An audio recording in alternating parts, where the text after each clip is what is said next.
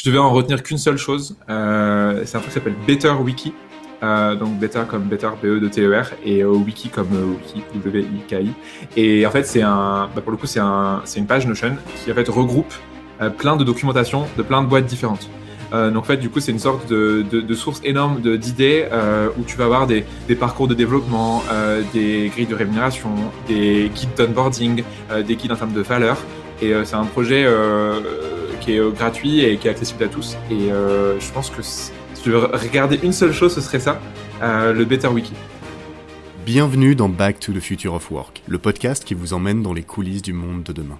Ce podcast vous est proposé par Team Builder, une plateforme qui améliore le recrutement et booste la coopération et la productivité des équipes grâce à des outils RH et des conseils basés sur l'analyse scientifique des personnalités. Je suis Aurélien Guillon. Passionné par la tech et les sciences humaines et fort d'une expérience de 10 ans dans le conseil en management et innovation, je pars à la rencontre d'entrepreneurs, de managers et de DRH pour comprendre comment ils recrutent, onboard, encadrent et inspirent leurs équipes au quotidien. Découvrez dans ce podcast les meilleurs outils, conseils et retours d'expérience pour les envisager dans votre business. On abordera tous les sujets et on parlera surtout de Future of Work. Là où on va, on n'a pas besoin de route.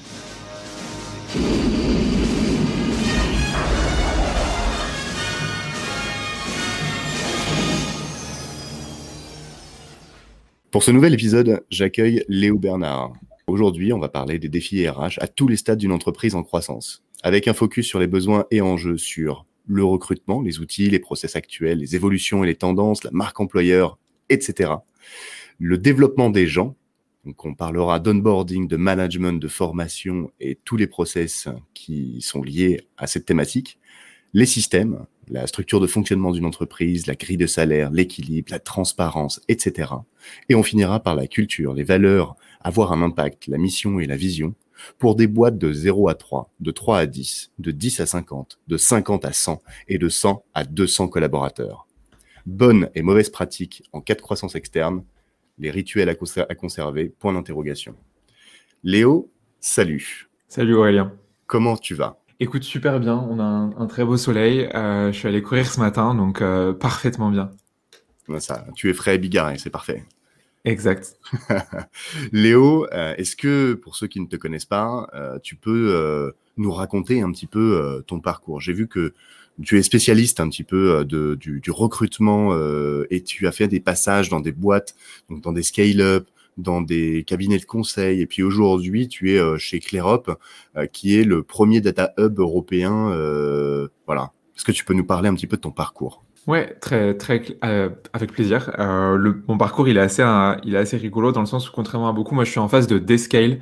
Euh, j'ai commencé, euh, mon, un de mes premiers jobs était chez L'Oréal, donc une des plus grosses boîtes françaises. Et plus j'avance, plus je vais dans des boîtes petites. Et avec ce but à chaque fois de commencer plus petit et de faire monter des boîtes, parce que ce qui m'amuse et ce qui me, et ce qui me m'excite un peu dans mon quotidien pro, c'est de créer des choses. Depuis tout petit, c'est ce que j'aime bien. J'aurais peut-être dû être ingénieur, tu vas me dire, mais j'aime bien du coup créer des, créer des outils, créer des process euh, et créer des équipes surtout. Donc, tu as parlé du recrutement. Et donc, dans chacune de mes boîtes, et tu en as parlé euh, du grand groupe, du conseil, de la scale-up et aujourd'hui une toute petite entreprise euh, qui a été créée du coup en début 2021. Et donc là, à l'heure où on se parle, ça fait juste six mois. Et ce que j'aime bien, voilà, c'est vraiment arriver à un stade où on va passer dans une autre dimension d'entreprise et accompagner des fondateurs, accompagner des dirigeants pour la création de tout ce qui est lié du coup aux gens. Et donc, tu as bien fait ton intro sur euh, les quatre parties principales euh, euh, qu'on a à avoir en tête en permanence. Bon, chacun a sa, vision par rapport à ça. Mais moi, j'aime bien voilà, tout créer et avoir le rôle le plus polyvalent possible et le plus dans la création possible. Ouais, ok, je, rappelle du coup, c'est les trois, les quatre grands stades, c'est le recrutement, le développement des gens, le- les systèmes, comme tu aimes les appeler, et la culture de la boîte. Du coup, l'exercice que je te propose aujourd'hui, c'est de, de vraiment euh, euh, partir d'une boîte de, de à la naissance, et puis après euh, voir euh, chaque stade euh, en fonction euh, du nombre de collaborateurs. Ça te va? Avec plaisir. Ok, c'est parti. Alors du coup, première question, comment euh, comment tu passes de 0 à 3 collaborateurs euh, sur, euh, sur ces quatre axes? Alors là, sur cette question, je pense que je suis pas forcément le, le, le, le mieux euh, à même d'en parler, vu que souvent 0 à 3, ça va être euh, l'idée entre une ou deux personnes euh, un peu folles qui se disent tiens, et si on entreprenait? Et pour le coup, je pense que tu aurais plus les réponses que moi, vu que tu es plus dans cette stade-là et tu, l'as connu. moi, à chaque fois, quand je suis arrivé, bah là, la plus petite boîte que j'ai connue, c'est actuellement, et ils étaient déjà quatre personnes quand je suis arrivé, donc on avait déjà passé ce 0 à 3. C'était les quatre fondateurs. Mais là, je pense que c'est un moment où le, les, les RH, en fait, sont inexistants vu que souvent c'est que des, des associés euh, et donc chacun en fait euh, n'est pas payé, euh, travaille un peu quand ils ont le temps, le soir, le week-end, ou s'ils ont de la chance, ont eu une rupture conventionnelle et peuvent se lancer avec du coup le, le, chômage. donc là, je pense que y a, pour moi, il n'y a pas encore la notion de RH quand t'es de quand t'es de 0 à 3. Je sais pas ce que est ton avis là-dessus, Aurélien. Ouais, T'as pas besoin de beaucoup de recruter, à part euh, pour euh, des, des solopreneurs qui euh, qui ne savent, qui, qui ont besoin de compétences. mais l'interview, c'est pas c'est pas moi l'interviewé, d'accord? Mais ok, ok, très clair. Donc de 0 à 3 ou à 4, effectivement, c'est en général les cofondateurs. Mais c'est important, c'est important de rappeler que, en fait une boîte ça démarre par par un socle de cofondateurs et cofondatrices euh, qui ont des compétences complémentaires, euh, qui, qui, forment une équipe, en fait, le noyau dur de, de, de la société. Euh, et ensuite, euh, quand euh, ils ont commencé à trouver leur product market fit, donc c'est-à-dire le, le, produit qui marche bien avec son marché, qui a rencontré son marché, que, que ça commence à, à rentrer le cash, etc. Là, il va falloir passer euh, sur un autre stade et euh, commencer à recruter pour euh, changer de dimension. Donc du coup, il y a ce fameux stade de tu passes des cofondateurs à une boîte de 10 personnes et là, tu vas aller chercher tes premiers salariés. Donc comment tu fais? Avant de répondre, tu vois, je t'avais dit que tu étais plus pertinente que moi sur le, le 0 à 3, vu que du coup tu l'as, as vécu cette, euh, cette, cette phase. Euh, les premiers salariés, en effet, c'est, les plus importants, euh, surtout dans une boîte qui est amenée à aller, à aller assez vite et à être en phase de, donc en phase de croissance et où tu auras du coup une culture très forte. Euh, et donc tes premiers salariés sont tes premiers ambassadeurs et c'est aussi les premières personnes à qui tu es prêt prête à, en tant qu'entrepreneur à donner euh, t'es, ton joujou en fait a donné ton bébé que tu as créé et tu te dis ok je prends quelqu'un pour faire par exemple la partie euh, ingénieur. Euh, si je suis CTO je vais être capable de laisser un peu de côté le code que j'imaginais la stack que j'imaginais et me dire bah en fait c'est des gens qui vont prendre ce que je dois faire et c'est pas grave. Euh, je pourrais passer t'as un article extraordinaire qui fait le parallèle entre ça et, et des enfants qui jouent à des Lego mais je t'en parlerai plus tard. Euh, c'est un peu le petit teasing parce que c'est pas encore de 0 à 10 mais tu te dis c'est des premières personnes qui vont après être ce qu'on appelle des multipliers donc, tes premiers salariés, il faut que tu aies une confiance absolue en eux. Euh, D'ailleurs, souvent, ils ont beaucoup d'equity. Euh, souvent, c'est des gens, euh, ça prendra un peu de temps et ça va être des gens, des réseaux proches, ça va être des amis, ça va être des anciens collègues, des gens à qui tu sais que tu peux faire confiance à 100%. Euh, donc, le 0 à 10, vraiment, tes premiers salariés sont tellement des, des multipliers et des ambassadeurs de demain que c'est les plus cruciaux à recruter. Pour autant, la difficulté est que souvent, tu n'as pas forcément quelqu'un euh, pour t'aider sur ce recrutement, justement. Parce que de 0 à 10, il y a peu de boîtes qui ont des, qui ont des RH avec eux, ou, mieux, des recruteurs qui sont encore plus spécialisés là-dedans. Et donc, c'est là où il y a des biais qui peuvent arriver. Donc, je pense que le danger, il est euh, de prendre des gens qu'on connaît parce qu'on les connaît et de se dire qu'ils vont être capables de se multiplier, mais il y a des gens qui sont pas capables aussi de scale en même temps que la boîte. Et donc, il faut être capable de, juger les gens avec qui tu travailles de 0 à 10 de manière plus objective et de se dire c'est pas parce que tu as travaillé ensemble il y a 5 ans dans une même boîte que cette personne, elle pourra demain être ton multiplier. Et puis, euh, euh, même, même, euh, même si tu as besoin d'experts et de gens où tu sais que tu vas devoir compter sur eux, t'as pas forcément le cash aussi pour embaucher des seniors. Euh, en général, quand tu commences une boîte, tu vas plutôt partir sur du stagiaire, euh, des apprentis, euh, puis des gens, des gens à la com pour vendre ce genre de choses. Donc, c'est un petit peu compliqué aussi de lancer à ce niveau-là, de recruter des, des, collaborateurs. et comment, comment tu, donc toi, tu dis dans le cercle, dans le cercle de connaissances. Et ça, c'est ça, c'est plutôt plutôt vrai. C'est en général bah, les premiers les premiers employés, c'est des gens qui sont connus en fait euh, depuis depuis un petit moment des, des cofondateurs. C'est le réseau très très proche, le bouche à oreille. Ça, c'était le cas dans ta dans ton expérience du coup, parce qu'on on, on, l'a on l'a très vite très vite passé, mais euh, tu as, bossé dans une dans une scale-up qui s'appelle euh, Choco, c'est ça? Mm-hmm. euh, Et t'es arrivé t'es arrivé dans cette boîte, il y avait combien de personnes? Euh, c'était, euh, on approchait la centaine, euh, et pour le coup, ce que ce qu'on vient de dire est très vrai, dans le sens où Choco, les premiers salariés étaient des amis des cofondateurs ou bien des, collègues de, fac ou d'écoles de commerce que tu veux, d'écoles d'ingénieurs, et et du coup, c'est des gens qui sont allés chercher des personnes qu'ils connaissaient d'il y a 3 à 4 ans en disant, bah, on monte un truc, on a travaillé ensemble dans le passé, viens, on lance quelque chose. Et euh, c'était que des gens qui se connaissaient très bien. L'avantage de ça, c'est que très vite, tu as une sorte de cohésion. Euh, c'est des gens que tu connais, tu sais comment ils fonctionnent, donc tu as les réflexes et en quelques jours, quelques semaines, tu vas travailler ensemble efficacement et te concentrer sur ce qui compte, qui est, bah, comme tu l'as dit, créer ton product market fit, créer ta première valeur, arriver à aller chercher des premiers clients, monter les premiers produits. Donc c'est très simple. L'inconvénient, c'est, on en parlera après, mais si tu grandis et que tu gardes en fait ce socle de personnes initialement, ça crée un effet un peu de, réseau et un peu c'est les cool kids euh, de la bande qui sont arrivés au tout début et qui euh, dans beaucoup de startups ont un impact euh, pas négatif mais peuvent créer des, conflits parce qu'ils vont être vus comme des privilégiés qui sont arrivés au tout début. Et du coup souvent ils ont des jobs qu'ils méritent pas forcément qu'ils ont parce qu'ils sont arrivés au début et ils sont allés très vite et donc c'est une manière de les récompenser mais pour autant ils n'ont pas forcément les compétences pour le faire et beaucoup de startups je parle notamment en France par rapport à, beaucoup de que je connais. Bon, je te donnerai pas de nom évidemment parce que c'est pas le but de balancer, mais tu as beaucoup de boîtes où les gens qui sont arrivés au tout début, si tu veux, euh, c'est un double tranchant. Soit ça marche super bien et c'est des gens géniaux qui vont vraiment faire euh, basculer la boîte dans le succès, ou bien justement ça crée cet effet un peu de, faux privilégiés qui, euh, parce qu'ils sont là depuis le début, euh, vont être récompensés et vont devoir tu pas, gérer des équipes de, de 50, 100 personnes quand tu scales, alors que ça se trouve, ils aiment pas manager et qui sont juste là parce qu'on leur a dit, tiens, t'es CMO, amuse-toi. Ouais, ou ça se trouve, même ils sortent juste d'école et qu'ils ont jamais appris à manager, quoi. Exactement. Et souvent les deux ensemble. c'est encore pire. Hmm. ouais, c'est, ça, ça, ça, peut devenir compliqué. Le, le, le cas n'est pas rare. Le cas n'est pas rare du tout. Euh, du coup, est-ce que, est-ce que c'est, donc, ok, le recrutement, ça se passe euh, bouche à oreille. Tu as tes cool kids, j'aime bien cette expression. Euh, au niveau, est-ce que tu commences à avoir des, des, problématiques de développement de gens, de, systèmes, de, de mettre, mettre en place une culture à un si petit niveau? Toi, est-ce que que tu as vécu? Mmh, je, pense en fait ça, va être lié à, différents contextes d'entreprise parce que tu as des, des boîtes qui vont rester euh, sur une phase. Enfin, tu sais, tu, la, les startups euh, vont évoluer en phase donc de, de seed, de série A, B, C, D, etc.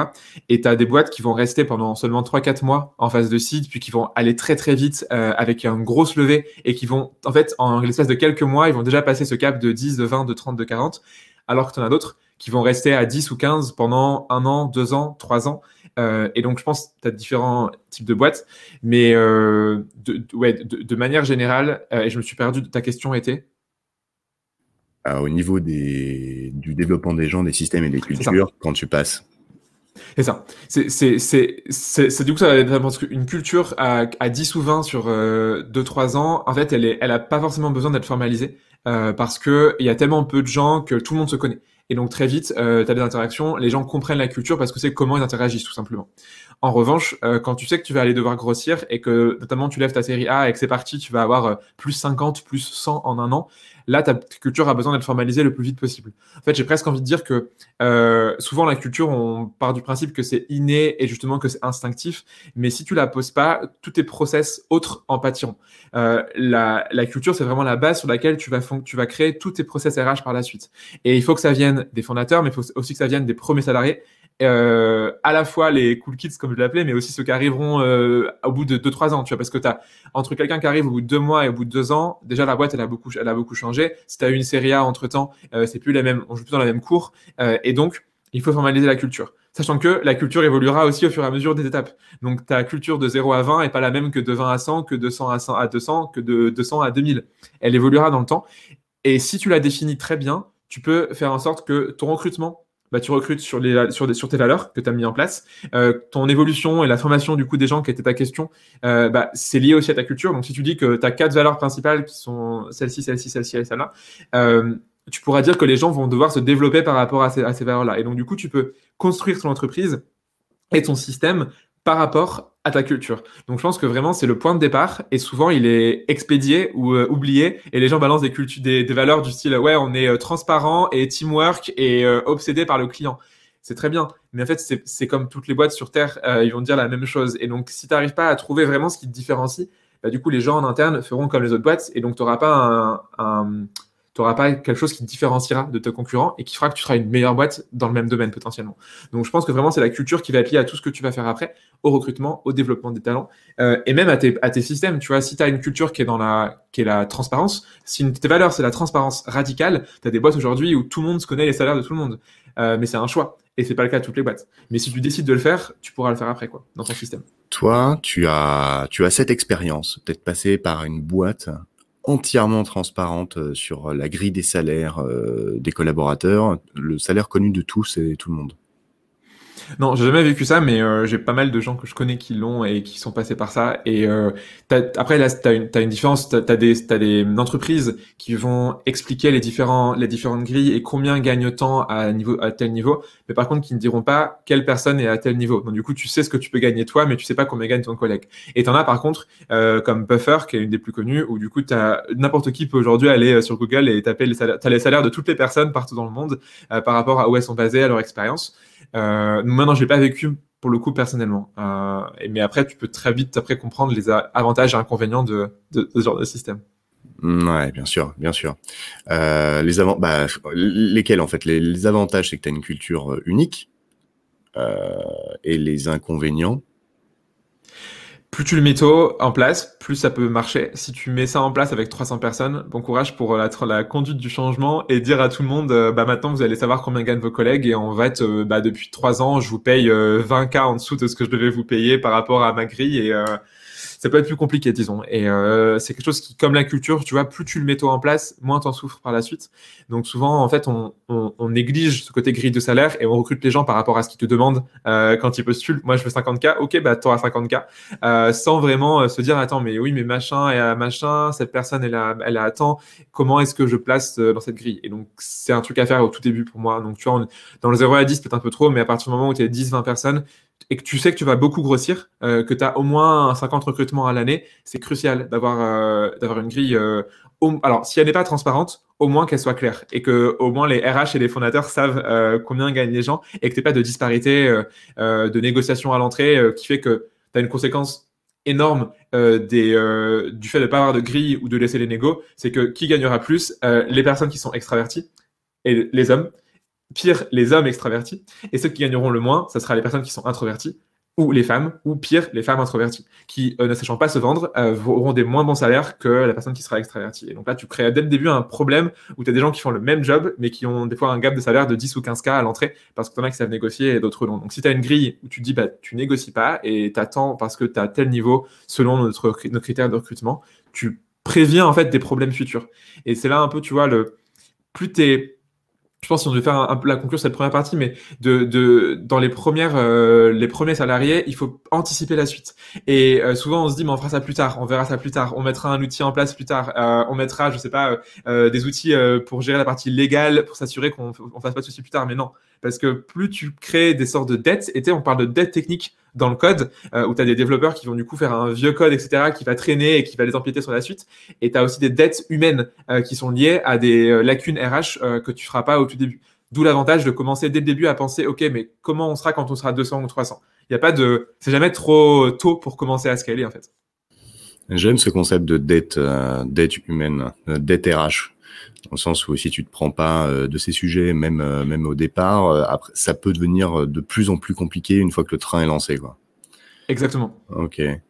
Euh, du coup, tu es passé d'une boîte de 100 à 200 collaborateurs et c'est toi un petit peu qui a été euh, euh, aux manettes ou en tout cas qui a fait partie de l'équipe de recrutement pour, pour aller recruter 100 personnes. Vous avez recruté 100 personnes en combien de temps?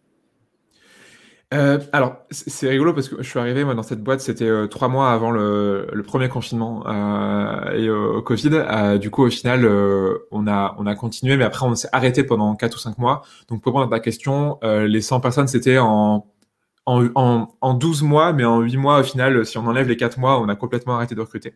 Donc, c'était sur sur 8 mois, ces 100 personnes, mais plus, échelonné sur un an. Uniquement en remote. Après, c'est pas, enfin, c'était pas forcément euh, gênant vu qu'on recrutait dans plusieurs pays dans tous les cas, donc je pouvais pas aller dans tous les pays pour faire l'entretien en physique.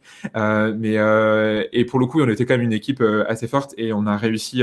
Enfin, ce qui nous a permis d'aller vite, c'est d'inclure très fortement les managers qui recrutaient pour leurs équipes, ce qui est un peu la base quand tu recrutes. Si tu recrutes toi tout seul en tant que RH ou recruteur, ça fonctionne pas. Et aussi petite précision, donc tu vois, on a été répartis entre des, des équipes recrutement et des équipes RH. Donc je faisais zéro RH dans cette boîte. Euh, et euh, du coup, quand tu es focus que sur le recrutement, tu peux forcément être plus efficace. Aujourd'hui, un des problèmes dans beaucoup de, boîtes, donc si on, on est tu vois, sur les 10 à 50 ou 50 à 100, euh, souvent c'est la même personne qui fait tout.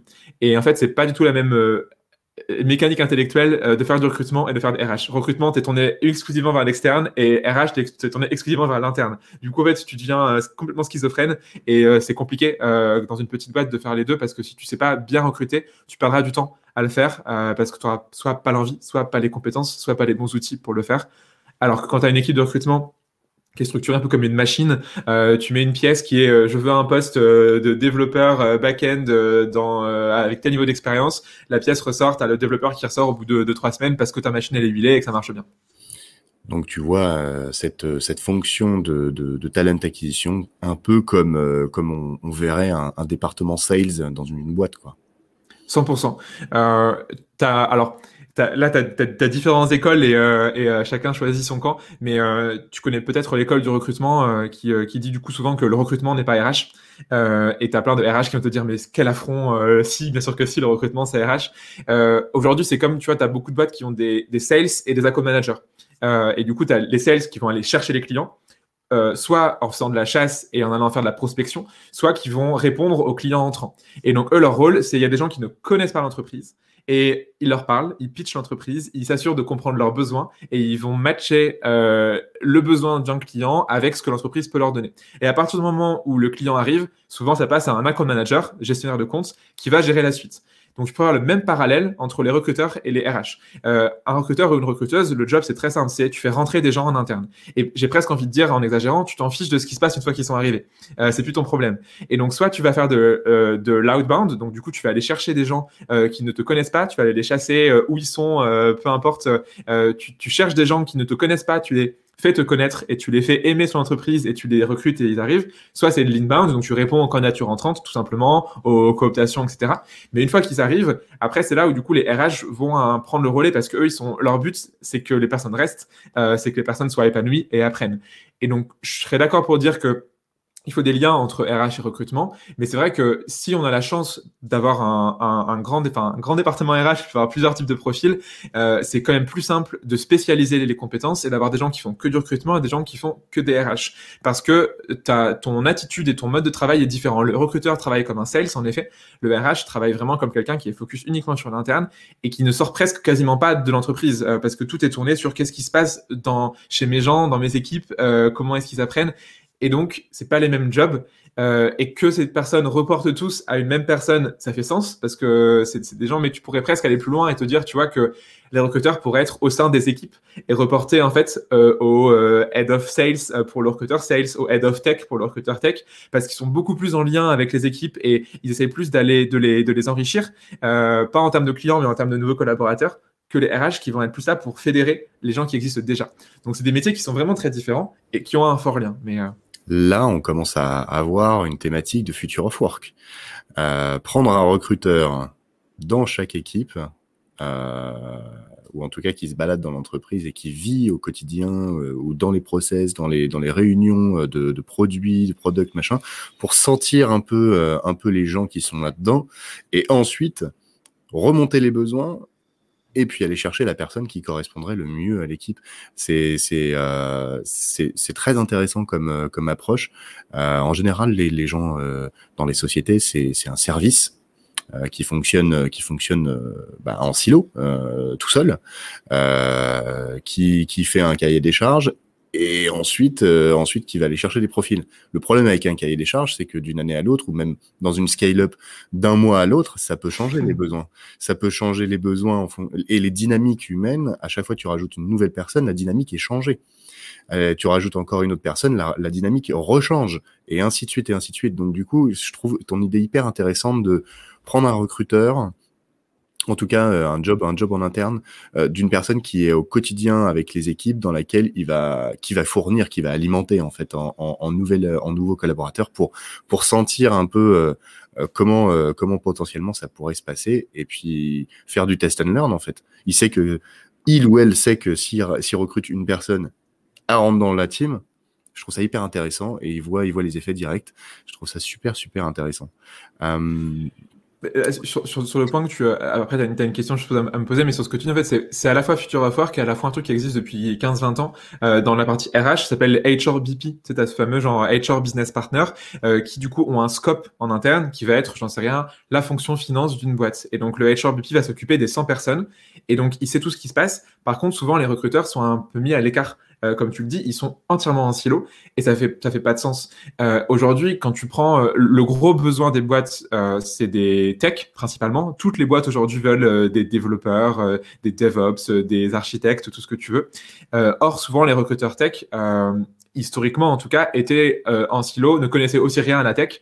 Et aujourd'hui, les meilleurs recruteurs tech que je connais, en fait, ils passent plus de temps avec les devs au quotidien qu'avec les RH. Et euh, je te donne un exemple. Dans une de mes, de mes dernières boîtes, euh, j'avais pour moi un des meilleurs recruteurs tech que, je connais, euh, coucou Nathan, euh, qui passait du coup toutes ses, toutes ses pauses, il est passé au baby foot avec les devs plutôt que d'être avec les RH à discuter de sujets RH. Et ce qui l'intéressait, c'est leur quotidien, c'est ce que vivent les devs au quotidien. Et en fait, c'était un des leurs. Euh, Aujourd'hui, une des meilleures recruteuses euh, tech en France s'appelle Shirley. Et pourquoi est-ce qu'elle est si forte? Parce qu'elle connaît tous les devs euh, quasiment de Paris et de France. Euh, elle fait partie du camp des devs et non pas du camp des recruteurs. Et tu sais, souvent, tu as pas mal de clash, les recruteurs qui disent Ah, mais les devs, ils sont, ils sont pénibles. Et les devs qui te disent Ah, mais les recruteurs, ils sont horribles. Mais si du coup, tu changes de camp et que tu es dans le camp des gens que tu cherches à comprendre et que tu veux vraiment les comprendre et vraiment les aider, c'est là où du coup tu as, as, une valeur ajoutée qui énorme. Donc ce que tu dis en effet est vrai. Et si demain on pouvait avoir des, pareil, des recruteurs, business partners qui seraient au sein des équipes euh, plutôt qu'au sein des RH, mais ça serait beaucoup plus simple pour tout le monde. Ouais, clairement, clairement. Puis en plus, la, la personne, une fois que, que ah, ça, ça, serait un membre de l'équipe. C'est génial. Franchement, là déjà, on avait déjà un premier axe de Future of Work, euh, ce qui est un peu le but de ce podcast, qui est carrément le but de ce podcast. Et, euh, et, on y arrive au fur et à mesure en dégrossissant ce qui existe aujourd'hui et en ayant des idées euh, euh sur euh, sur sur le dessus. C'est c'est c'est top. si si on parle de maintenant du développement des gens. Quand on a préparé ce podcast, tu me parlais de, bah voilà, dans le développement des gens, moi j'inclus euh, l'onboarding, euh, le management, la formation des talents, etc. Euh, comment tu fais pour euh, pour intégrer un nouveau collaborateur dans une boîte en scale-up? Est-ce qu'il y a des des méthodes, des outils, des process que vous avez mis en place? Qu'est-ce qui fonctionne Qu'est-ce qui fonctionne pas? Euh, très, très, très bonne question. Et, souvent, euh, tu as, un réflexe qui va être, notamment quand tu n'as pas forcément de, RH encore en interne, et souvent les RH arrivent euh, autour de quoi? 40, 50 personnes dans, des boîtes, grosso modo. Un peu après, des fois, des fois jusqu'à 100 personnes, mais c'est déjà un peu tard et presque trop tard. Euh, souvent, il y a une idée qui est que les gens qui arrivent en startup vont être OK pour ne pas être onboardé. Parce qu'ils savent qu'ils rentrent dans du chaos euh, et qu'en fait c'est normal et qu'on va et tu vois la fameuse histoire de tiens voilà ton ordi euh, amuse-toi et euh, bon courage euh, je crois que de mes de mes, toutes mes boîtes dans lesquelles j'ai travaillé, j'ai jamais été onboardé correctement. Euh, en, je sais j'ai fait 7, euh, 8 boîtes différentes. Jamais une seule fois, j'ai eu un onboarding digne de ce nom. Parce que quand tu arrives, souvent, on part du principe que c'est normal. Encore plus quand t'es RH, vu qu'on dit, ouais, mais c'est pas grave, c'est ton job de t'onboarder. Tu sais mieux que nous, vu qu'on te recrute pour ça. Et tu fais genre, oui, mais quand même. Et, euh, et donc, souvent, c'est un peu une excuse de se dire, quand on est petit, c'est pas grave si on fait pas d'onboarding. Et donc, l'erreur principale, je pense, elle est là, c'est de dire que les gens vont d'eux-mêmes s'onboarder. Or, bon courage pour comprendre qui fait quoi, si personne te le dit. Bon courage pour comprendre la culture, surtout si elle n'est pas écrite, euh, etc., etc. Et euh, tu as des choses très simples que tu peux mettre en place, des, euh, des, des, quick wins. Euh, tu as plein de boîtes aujourd'hui qui ont des Trello ou des Notion euh, d'onboarding où quand tu arrives, tu as un parcours très clair. Qu'est-ce que tu as avant ton arrivée? Donc souvent, on t'envoie des informations même avant que tu arrives. Euh, nous, tu vois, par exemple, ce qu'on fait là aujourd'hui chez, chez on envoie un, euh, des, euh, comment tu dis, des, enfin, des goodies. Euh, donc, tu as une petite boîte à, à, ton nom qui arrive chez toi, vu qu'en plus, quasiment tout le monde est en full remote. Donc, ça arrive chez eux directement une semaine avant qu'ils arrivent. et du coup, ils sont déjà, ils sont déjà accueillis. Après, tu as le, tout ce qui passe le premier jour, la première semaine, les premiers mois. Et il faut vraiment que tu aies un programme et que tu, que tu te dises, OK, en fait, on m'attendait. Il y avait vraiment un besoin derrière. Maintenant que je suis là, je suis content de voir euh, les autres autour de moi et euh, j'aime en fait voir les découvrir les gens autour. Et donc dans l'onboarding, pour moi, tu vas avoir euh, trois, quatre points importants faut que tu t'onboardes sur l'entreprise. Donc, il faut vraiment que tu comprennes finement euh, ce qu'on fait, quel est le produit, quelle est la vision à court, moyen, long terme. Euh, pourquoi est-ce que ça a été décidé comme ça? Donc, c'est lié aussi à l'histoire des, des cofondateurs et des cofondatrices. Pourquoi est-ce qu'ils ont décidé de faire ça et pas autrement? Comment est-ce qu'ils ont choisi en fait leur, euh, leur business? Donc, tu as vraiment ce gros bloc qui est le bloc entreprise. Il faut que tu comprennes. Et si c'est une entreprise plus ancienne, bah, les évolutions, pourquoi ça a été choisi encore une fois, pourquoi on a lancé l'international? Enfin, c'est plein de pourquoi, pourquoi et comment vous avez pris cette décision qu'il faudra poser. le deuxième onboarding qui est crucial, c'est les gens. Il faut que tu connaisses les gens autour de toi.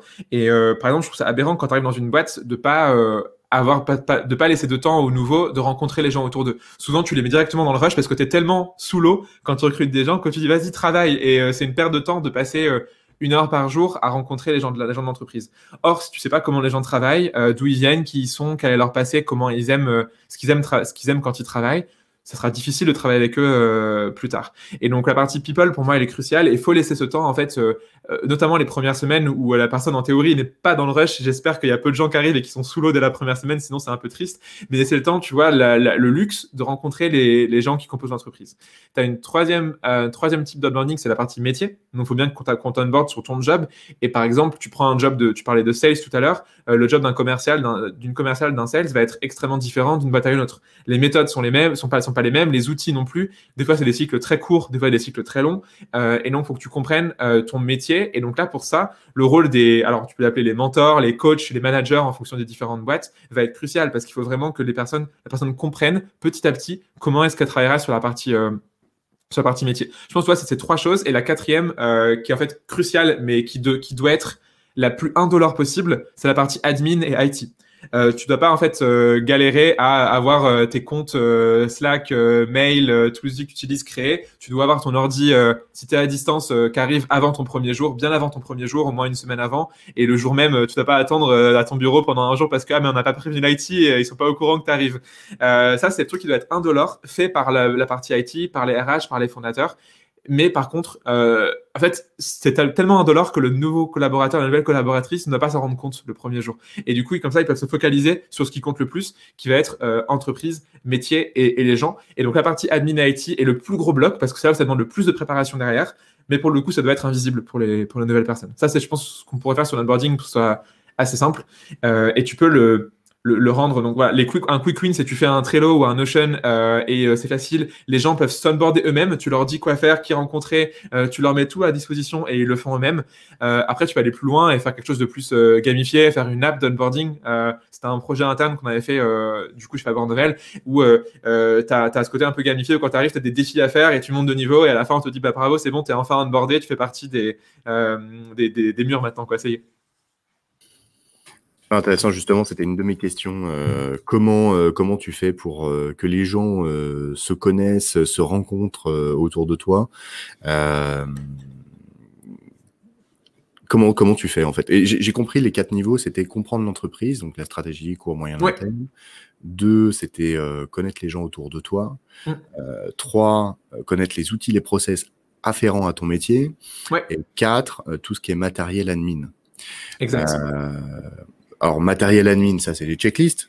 Voilà, il faut que dire au manager, j'imagine, euh, euh, amène, euh, il faut, il faut que à telle date, euh, ça, ça soit prêt. Euh, pour le métier aussi process, ça c'est à mon avis des, des supports de entre, entre, guillemets de formation, c'est des ressources que tu vas apporter pour expliquer ton, ton taf, mais aussi avec la personne qui va être qui va t'encadrer, qui va t'expliquer un petit peu ce que c'est. Euh, comprendre l'entreprise, ça aussi, je vois, il y a plein de solutions sur euh, euh pour euh, pour expliquer euh, l'histoire de la boîte, la stratégie, les vidéos, mmh. des contenus, des PDF, des des prêts, etc. Et je pense que moi, ce qui m'intéresse, c'est savoir comment comment tu tu, tu, fais pour que les gens se rencontrent, se connaissent, euh, et même maintenant euh, de plus en plus euh, à distance. Ouais. Très bonne question.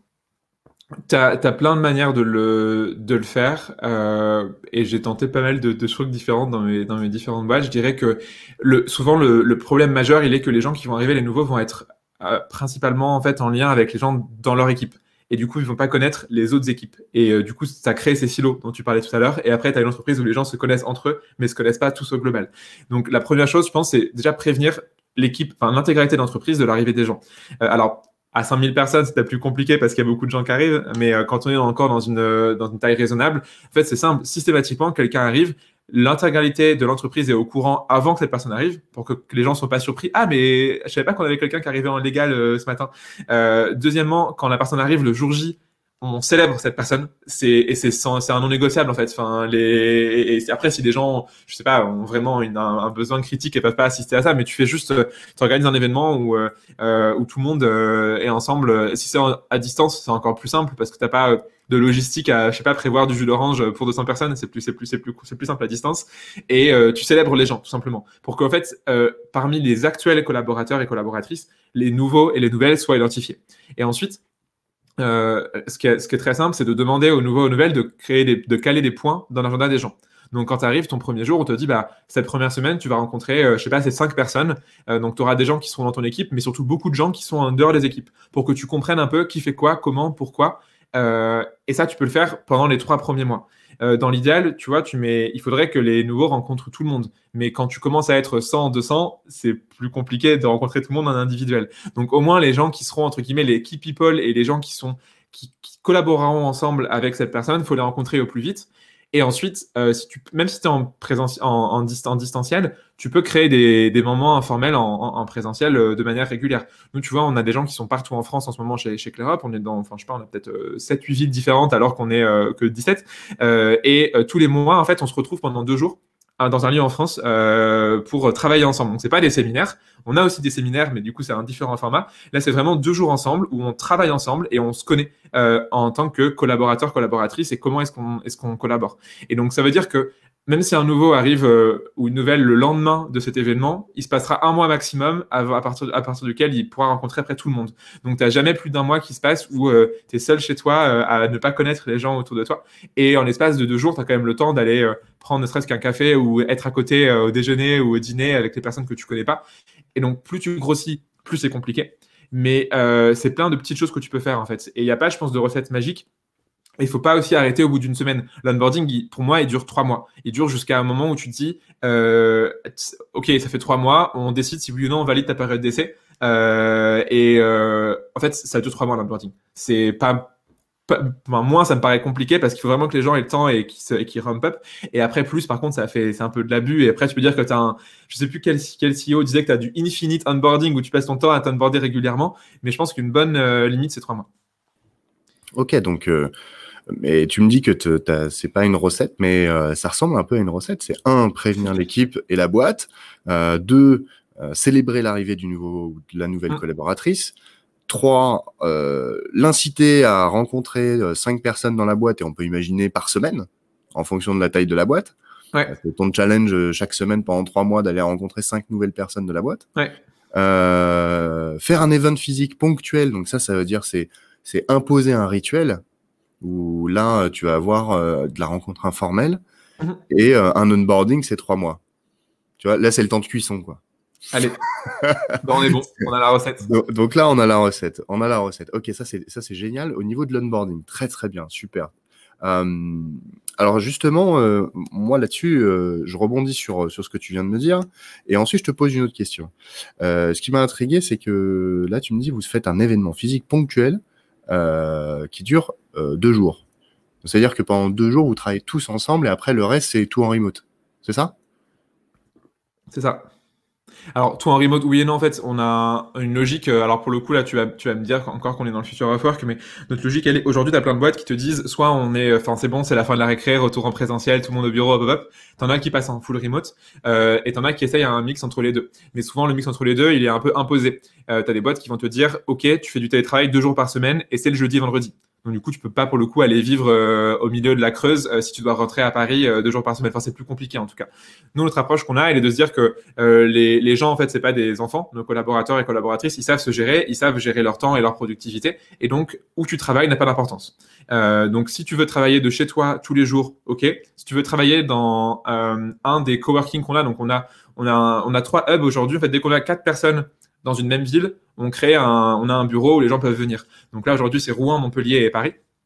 Et euh, les gens qui sont en dehors de ces villes, même s'ils veulent quand même dans un coworking, on peut aussi leur, euh, leur avoir une place euh, à côté de chez eux, ce qui fait qu'ils peuvent alterner entre chez eux et si des fois il y a, je sais pas, quelqu'un d'autre dans leur foyer qui fait trop de bruit ou autre et qui veulent être au calme pendant un ou deux jours, ils peuvent aller dans ces coworking aussi. Donc c'est vraiment cette logique de se dire, c'est le work from anywhere, mais et c'est work from anywhere whenever you want.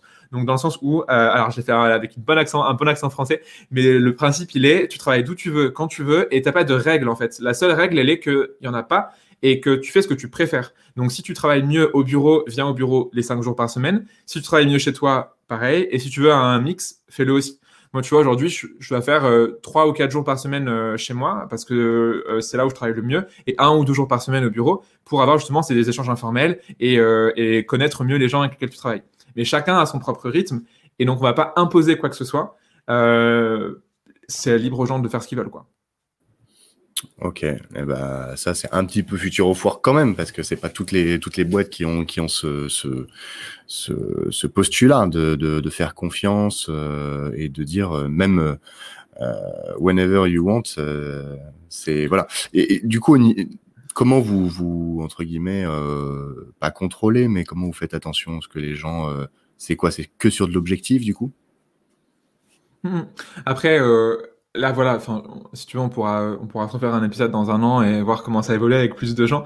Euh, mais euh, en effet, on, en fait, on s'en fiche du nombre d'heures que les gens vont, vont travailler. Après, euh, ce qui compte, c'est juste le résultat, euh, in fine. Et donc, c'est pas parce que tu euh, vas rester au bureau de 9h à 21h que tu vas plus produire que quelqu'un qui va euh, travailler 4 heures à fond le matin sans zéro distraction et qui pourra passer, je sais pas, l'après-midi à faire euh, une grande séance, séance, de sport et limite euh, faire quelques mails et quelques réunions en fin de journée. En fait, les gens font leur journée par rapport à là où ils sont les plus productifs.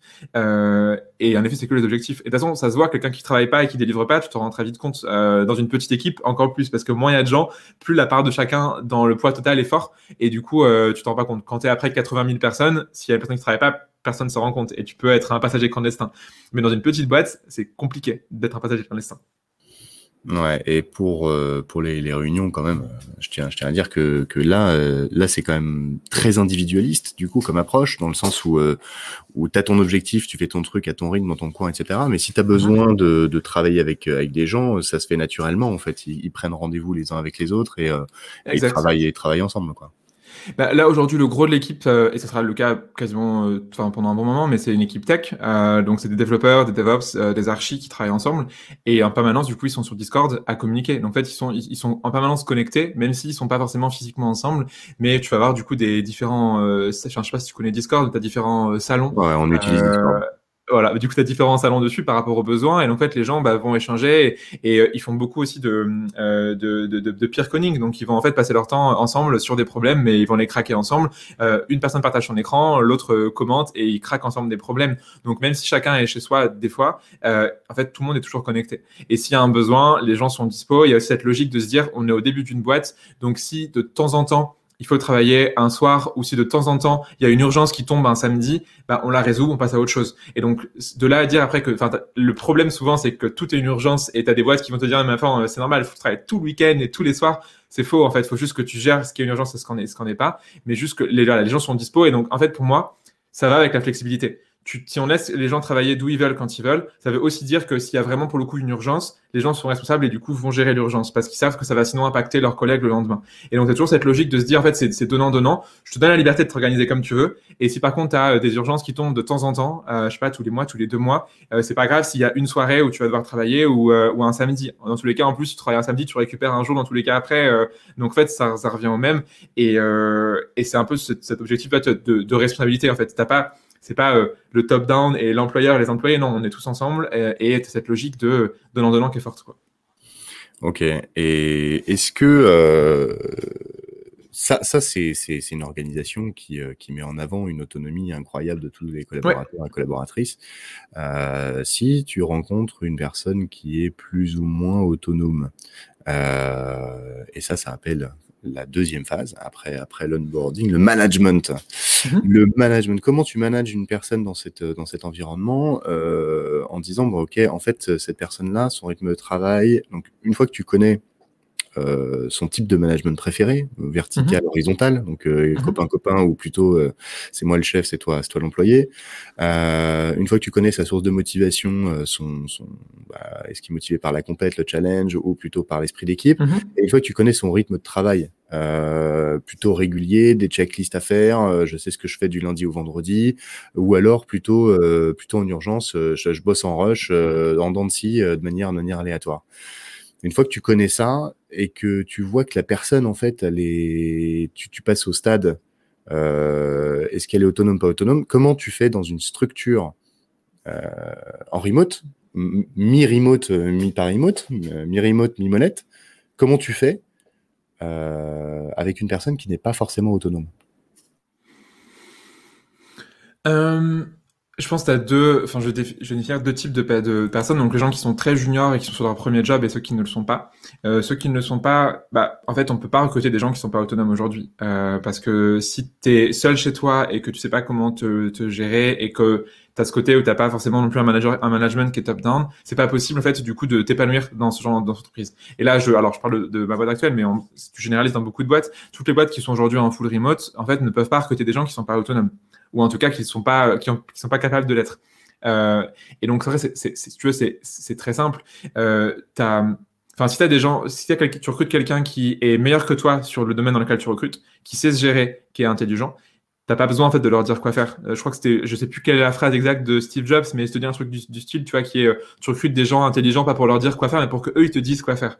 Et donc si tu recrutes, par exemple, j'en sais rien, demain dans ta boîte, si t'as besoin de quelqu'un en communication, tu connais pas, forcément grand chose, bah la personne elle sera plus calée que toi, et donc du coup tu lui tu lui expliques juste, bah voilà ce que c'est les objectifs que j'attends et les priorités. Donc j'aimerais bien qu'il y ait chez ces trois quatre blocs, tu vois, on a on a, on a coupé euh, le bloc RH en quatre sous-blocs, euh, qui est moi le travail que j'ai fait quand je suis arrivé euh, le premier mois. Donc je me suis dit tiens, je vais couper en quatre et après je vais mettre des priorités. Donc qu'est-ce que je fais Q1, Q2, Q3, Q4. Donc chaque trimestre, quels sont mes objectifs, quels sont mes prios? Et si les gens sont capables donc là, je dis, si le, le, les fondateurs, les dirigeants sont capables de dire à une personne qui arrive, on veut ça comme objectif, et voilà les priorités, grosso modo, tu te débrouilles. Si quelqu'un ne peut pas faire ça, pour moi, je pense que c'est compliqué de travailler à distance en management si tu sais pas en fait après euh, gérer ton travail. Mais par contre, euh, si euh, on recrute quelqu'un à quel point il peut être extrêmement brillant, si tu leur dis pas l'objectif et les priorités, ben en fait tu t'éparpilles parce que du coup tu sais pas ce que tu dois faire. Et si t'as pas un management qui est top down et qui est directif, pareil, tu pars dans tous les sens. Donc je pense qu'il y a deux conditions. La première condition, elle est que l'entreprise donne aux gens objectifs et priorités. Et dans ce cas-là, n'importe quelle personne peut se débrouiller, faire son propre job à sa manière.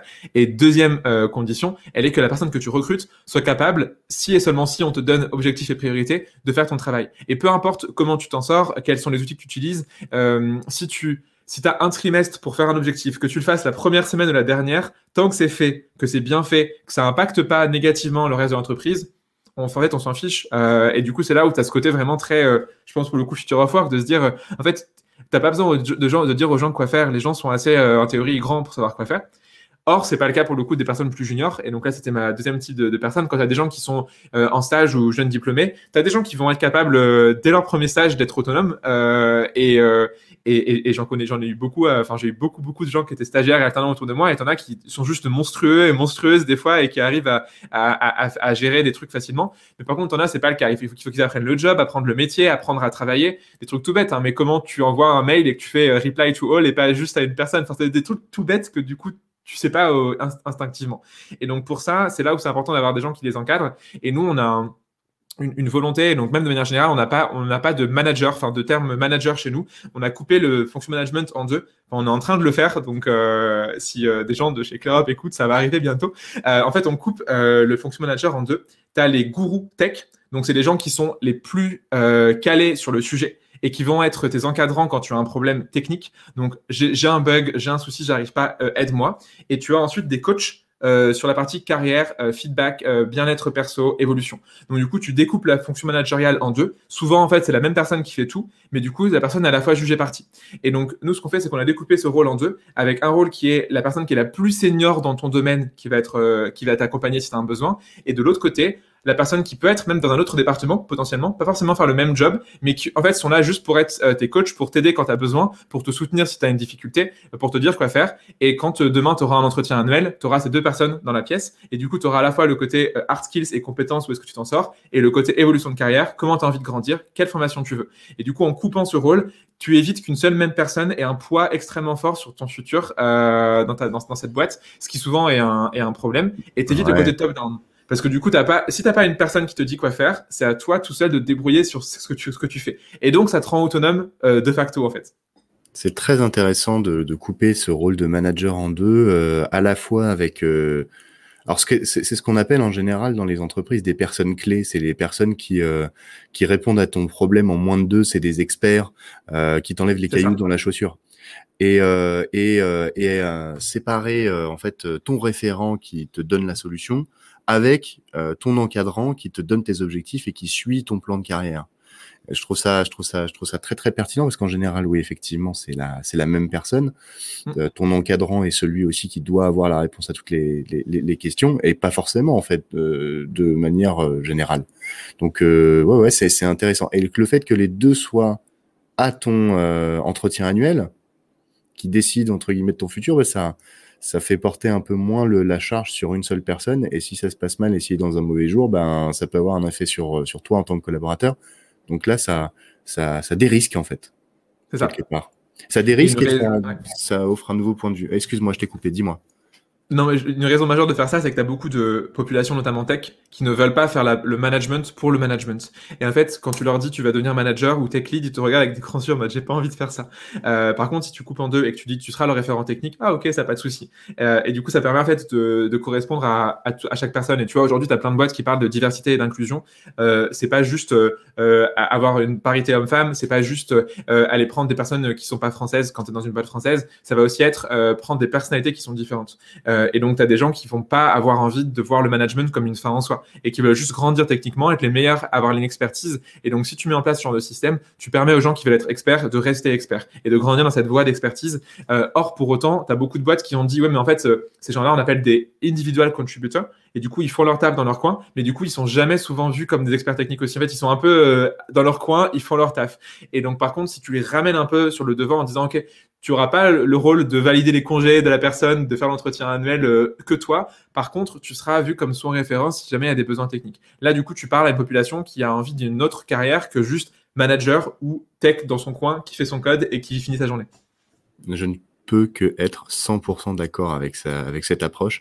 Euh, parce que tu sais, euh, on fait des analyses de personnalité et effectivement, il y a des gens qui peuvent être très bons dans des dans des entreprises, euh, dans leur dans leur job, euh, très intuitif, très euh, très très très créatif, très très intelligent, etc. Euh, ça, ça cogite vite et, ils vont vite.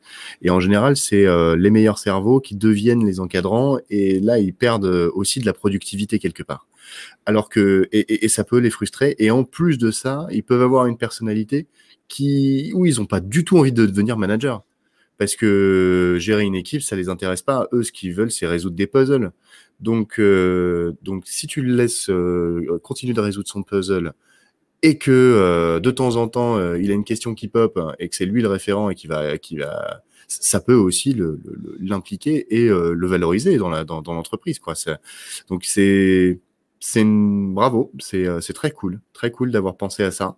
Euh, je trouve je trouve que c'est malin, c'est c'est très malin, c'est simple mais malin. Donc, euh, donc, voilà. Et du coup, l'encadrant euh, ne fait que ne fait que ça, euh, c'est-à-dire c'est c'est quoi? C'est un RH, c'est un manager, c'est c'est une personne qui fait partie de quelle équipe? Qui, qui fait quand même partie de l'équipe des devs ou qui fait partie de l'équipe des RH l'encadrant, celui qui fait les objectifs, etc. Alors, on est, en, on est, en, train de le mettre en place, mais en gros, pour moi, c'est un peu comme une sorte de... C'est un truc que tu fais en plus de ton job. Euh, tu vois, tu as beaucoup de gens aujourd'hui qui vont être, j'en sais rien, un mentor sur Open Classroom et qui vont aider les étudiants à se développer. Bah, c'est un peu la même chose. Donc, euh, euh, dans ton euh, dans, dans l'impact que tu as sur l'entreprise, euh, les gens vont avoir différents types d'impact. Et euh, soit tu as un impact sur ton travail parce que tu es vraiment excellent et tu vas performer. Tu peux avoir un impact sur l'externe, par exemple, euh, parce que bah, tu vois, tu vas créer un podcast, par exemple, comme toi, et donc du coup, tu vas pouvoir bah, tu vas rayonner en fait en dehors de ta propre boîte. Mais tu peux aussi te dire, j'ai envie d'avoir un impact pour aider les gens. Et il y a des gens, pour le coup, on parlait des personnalités tout à l'heure, enfin ce que tu disais, c'est inné en fait. Il y a des gens qui aiment aider les autres et qui vont avoir cette posture de coach qui va être nécessaire. Et donc ça va être vraiment la personne qui va être là pour beaucoup plus écouter, comprendre les problèmes et, et y répondre. Donc on est en train de le construire, donc j'ai pas encore toutes les réponses à, tes questions, mais le but, tu vois, c'est vraiment de se dire, bah, c'est comme quand tu appelles à un coach qui va prendre le temps de toi, tu vas lui balancer toutes tes idées et euh, ce qui te frustre et les problèmes. Donc, tu enlèves, tu envoies plein de nœuds, euh, trois, quatre gros nœuds de différentes couleurs, et la personne va les prendre, va les détricoter un par un, elle va te les remettre bien, elle va te les renvoyer. Et c'est pas la personne qui va te, te dire quoi faire, euh, te, te dire de quoi faire ta journée, etc. Mais qui peut par contre reformuler ce que tu auras dit, te donner des conseils en termes de productivité, en termes euh, de, tu vois, de, de, bah, de carrière, comment, quelles sont les possibilités qui existent.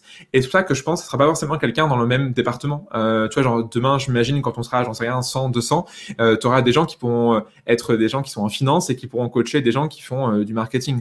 Euh, c'est pas grave en fait. Ce qui compte, c'est juste être la personne qui va être là pour écouter, comprendre et faire grandir l'autre personne. Et tout ça chapeauté par du coup l'équipe RH qui permettra de donner les outils euh, à ces coachs pour mieux travailler. Et donc former les gens qui voudront être coach à ce, rôle, parce que c'est pas inné pareil d'être bien bon à écouter les gens, à reformuler, à donner des conseils, euh, parce que l'humain a une tendance à vouloir euh, d'abord parler avant d'écouter. Ouais, et du coup, ça, ça, ça fait une super transition. Euh, là, on se dirige doucement vers, doucement mais sûrement vers la formation, euh, qui est, euh, qui est un, le troisième jalon du développement des, des personnes. On le rappelle, onboarding, management, formation. Euh, sur ce dernier volet de, de, de management, tu as parlé. Euh, on n'a pas parlé d'outils. On n'a pas parlé de, enfin très très rapidement. Mais en gros pour trouver la personne clé dans ta boîte pour t'enlever ton caillou dans la chaussure, comment tu fais euh, Parce que c'est un, un, problème qui a été récurrent, euh, surtout pendant le confinement. Euh, tu me diras si, si, si, si tu as vécu mhm. la, la, chose, mais les gens n'osent plus poser des questions un peu triviales, surtout de les formaliser par mail ou sur un Slack ou sur un Teams, ce genre de choses, parce que ça, ça montre entre guillemets une incompétence ou, ce genre de choses, alors que avant dans l'open space, tu pouvais poser ta question en, deux secondes, tu avais ta réponse. Et du coup, bah, c'est euh, tu perds tu perds beaucoup de temps quoi, parce que du coup, si tu dois aller rechercher la réponse alors que tu sais que bah, Léo euh, il avait la réponse en, en un clin d'œil, euh, là du coup ces tu vois, c'est pas des experts qu'il te faut, c'est plutôt des gens qui connaissent un peu le job. Donc, euh, euh, pour pour te répondre à des, des, petits cailloux dans la chaussure et des gros cailloux, c'est les mmh. c'est les experts. Donc, comment vous vous avez mis en place dans votre entreprise Est-ce que c'est en chantier Est-ce que c'est en réflexion? Euh, Je sais pas. Un, référentiel de d'experts ou sur des thématiques, euh, voilà, euh, un référentiel de compétences potentiellement euh, évolutif euh, euh, qui qui qui map, je sais pas, l'intérêt, le niveau de compétences des, personnes pour savoir qui je vais contacter pour quel besoin quoi. Mmh, il y a beaucoup de choses dans dans, dans ce que tu dis. Euh, je, je, verrai une, première chose, on en parlait tout à l'heure sur l'onboarding, mais il faut du coup que tu comprennes dès le début qui peut t'aider sur quoi. Parce que c'est vrai que tu as des gens, euh, enfin, moi des fois je reçois des questions et je me dis, ben, en fait, je, suis désolé, mais j'ai aucune idée de quoi tu me parles. Je sais pas comment je pourrais t'aider et je saurais même pas te dire qui euh, pourra faire ça. Et donc, euh, première chose, c'est déjà, si tu arrives dans ton onboarding à rencontrer pas mal de gens, tout de suite, tu pourras connect, connecter un peu et voir qui du coup qui fait quoi et tu iras spontanément euh, vers la personne qui, selon toi, est la plus à même de répondre. Euh, mais c'est pas forcément évident. Et du coup, il y a une deuxième chose pour moi qui est très, qui va être très forte, c'est euh, tout ce qui est knowledge management. Euh, donc avoir quelque part des choses qui sont écrites et qui répondent à tes questions. Et le premier, enfin, tu vois, le premier réflexe aujourd'hui, si tu te demandes euh, quel âge a la reine d'Angleterre, ton réflexe, c'est pas d'aller demander à des gens autour de toi, c'est d'aller sur Google et de taper âge reine d'Angleterre, ou tu tapes juste Queen Elizabeth et tu trouveras. Et donc, en fait, ce soit la, soit la même chose. Il faut que tu aies le même réflexe. Et euh, aujourd'hui, tu as beaucoup d'entreprises qui utilisent Notion pour faire ça, euh, en, en, base de données euh, et en knowledge management. Et plus ton knowledge, ton, plus ton Notion va être fourni. Donc, euh, Notion, on pourrait donc c'est un outil en fait qui est un peu comme un Wikipédia euh, d'entreprise pour ceux qui connaissent pas. Et bah, du coup, tu vas pouvoir lister en fait à la fois les questions que les gens se posent et les réponses. Euh, et donc pour ça, euh, moi tu vois, je te parle à mon niveau et j'avais fait, j'avais mis ça en place chez Choco avant et là en ce moment euh, actuellement chez ClearUp, c'est tu crées une page où tu anticipes les réponses que les gens vont poser et tu réponds aux questions que tu reçois régulièrement. Des trucs tout bêtes des fois, mais comme j'en sais rien, combien de congés payés j'ai ou ah mais pour le remboursement d'une note de frais de taxi, comment ça marche? Et si tu un, si à l'onboarding tu présentes tout ça et que tu expliques que tes réponses et tes questions sont là. Si deux, euh, quand les gens se posent des questions, s'ils trouvent facilement les recherches et que ton Notion est bien fait, enfin ta base de données interne, peu importe quelle est, euh, tu trouves facilement les réponses. Euh, après, tu réduis au maximum en fait les questions comme tu dis triviales et les gens poseront des questions qui vraiment vont la valeur ajoutée. Et quand tu verras toi une question qu'on te posera en tant que, mais ça peut être en tant que financier, en tant que tech, en tant que marketing, en tant que RH, tu pourras après l'ajouter dans cette base de données parce que en fait tu le fais une fois ok, tu peux perdre du temps potentiellement à, le faire et à l'ajouter et à l'écrire, mais tu n'auras plus jamais besoin d'y répondre si tu sais que euh, les gens auront ce réflexe d'aller les rechercher. Et ça peut être des choses aussi simples que des congés payés, ou pour ça, du coup, euh, moi, ma vision, elle est d'être dans le self-service. Donc, en fait, les gens doivent vraiment eux-mêmes être, euh, devoir tout gérer. Donc, ils doivent avoir accès à des outils donc soit des SIRH pour euh, gérer la partie administrative, euh, soit du coup à une base de données comme Notion pour gérer la partie plus euh, culture, outils, métiers, etc. Il faut que les gens soient capables tout seuls de répondre à leurs besoins. Et après, à toi de créer et de mettre en place tout ça. Et donc, tu peux aller même plus loin. moi, mon, dans chaque boîte dans laquelle je passe, et ça peut paraître paradoxal, mais mon but, c'est de, devenir remplaçable. La plupart des gens font tout pour être irremplaçable et pour pas se faire virer. Moi, mon but, c'est en fait de, de, de tout ce que j'apprends, tout ce que j'accumule et tout ce que je fais, je l'écris. Ce qui fait que si un jour je suis pas là, genre j'en sais rien, pendant trois mois j'ai un, j'ai un arrêt maladie ou j'en sais rien, ou je disparais parce que je suis kidnappé, en fait les gens peuvent se débrouiller pour tout trouver tout seul. Et du coup, tu écris même tes process. Par exemple, tu vois là, euh, hier, j'ai écrit le process pay. Donc, si jamais que je suis pas là et qu'il faut gérer ça en lien avec le cabinet comptable, j'écris step by step ce que les gens doivent faire. Donc, euh, même les, les, les, codes qu'on va avoir, comment utiliser. Et donc, évidemment, après, tu as des problèmes d'accès, donc tu vas donner l'accès plus ou moins euh, par rapport à ce qui, à ce qui va être un peu, euh, comment tu dis, périlleux et sécurisé comme la paye. Donc là, il y a que les cofondateurs qui ont accès à ça. Mais du coup, si demain je suis pas là, ils peuvent faire la paye eux-mêmes parce que je leur ai détaillé dans le moindre, dans le moindre souci de taille, la granularité, comment faire la paye et comment, euh, comment tout faire du début à la fin. Et donc, faut que tu sois en fait remplaçable. Et donc, je pense que là, tout ce que tu dis, c'est que dans l'idéal, euh, toutes les questions les plus triviales et les plus classiques et en tout cas les plus répétées, tout est écrit quelque part. Et avant de poser la question, tu regardes où c'est. Euh, tout comme avant de poser une question bête, tu regardes sur Google, qui est le réflexe classique. il faut que Notion ou Wikipédia, enfin peu importe la base de données qui est utilisée, devienne comme le même réflexe que Google. Et qu'avant de poser des questions, tu tapes là-dessus et ça ira plus vite que poser la question, attendre la réponse, repréciser parce que la personne n'a pas compris et ainsi de suite. Donc tu deviens remplaçable. Je t'entends plus, t'es en... son son est coupé, je crois. Pardon. Je disais ton Google interne. Euh, Ouais, alors j'ai pas entendu le début, je crois que ça a encore coupé, mais c'était le Notion et le Google interne, c'est ça? Ouais, c'est ça. Un Google interne. En gros, il y a, y a, y a d'autres, choses que Notion, il y, a des, y a des choses un petit peu plus open, open source aussi, parce que euh, Notion, c'est quand même très cher, euh, je trouve. Hein, je trouve, je trouve ça très très cher pour ce que c'est. Et t'as as, as, des trucs open source qui existent. Euh, bon, on n'est pas là pour faire de la pub non plus, hein, mais mais, euh, mais voilà, il y a des solutions de knowledge management qui existent. Euh, Team Builder en est une aussi, dans le sens où euh, c'est une sorte, une, sorte, une sorte de forum où euh, tu, poses, tu poses tes questions et euh, en gros, tu as, as, ton Facebook interne qui sert aussi de Google interne, tu vois. Bref. Euh, donc, mais oui, ce knowledge management hyper important. Mm. savoir qui fait quoi dans la boîte, ça c'est c'est à l'onboarding qu'on le fait. Donc ça, tu l'as tu l'as souligné. Euh, ouais, ça c'est euh, une bonne une bonne pratique. Au niveau de la, de la, de la formation de tes collaborateurs, du coup, euh, comment t'identifies et comment tu tu planifies tes, tes plans de formation? Euh, alors, ça, c'est une question à laquelle je pourrais pas forcément trop te répondre parce que j'ai jamais eu à gérer ça. C'est la seule partie encore des RH qui me reste à découvrir. Euh, le, tout ce qui est formation au sens classique du terme, avec euh, un entretien annuel, où on te dit quelle formation prendre, tu prends relation avec ton organisme de formation, etc.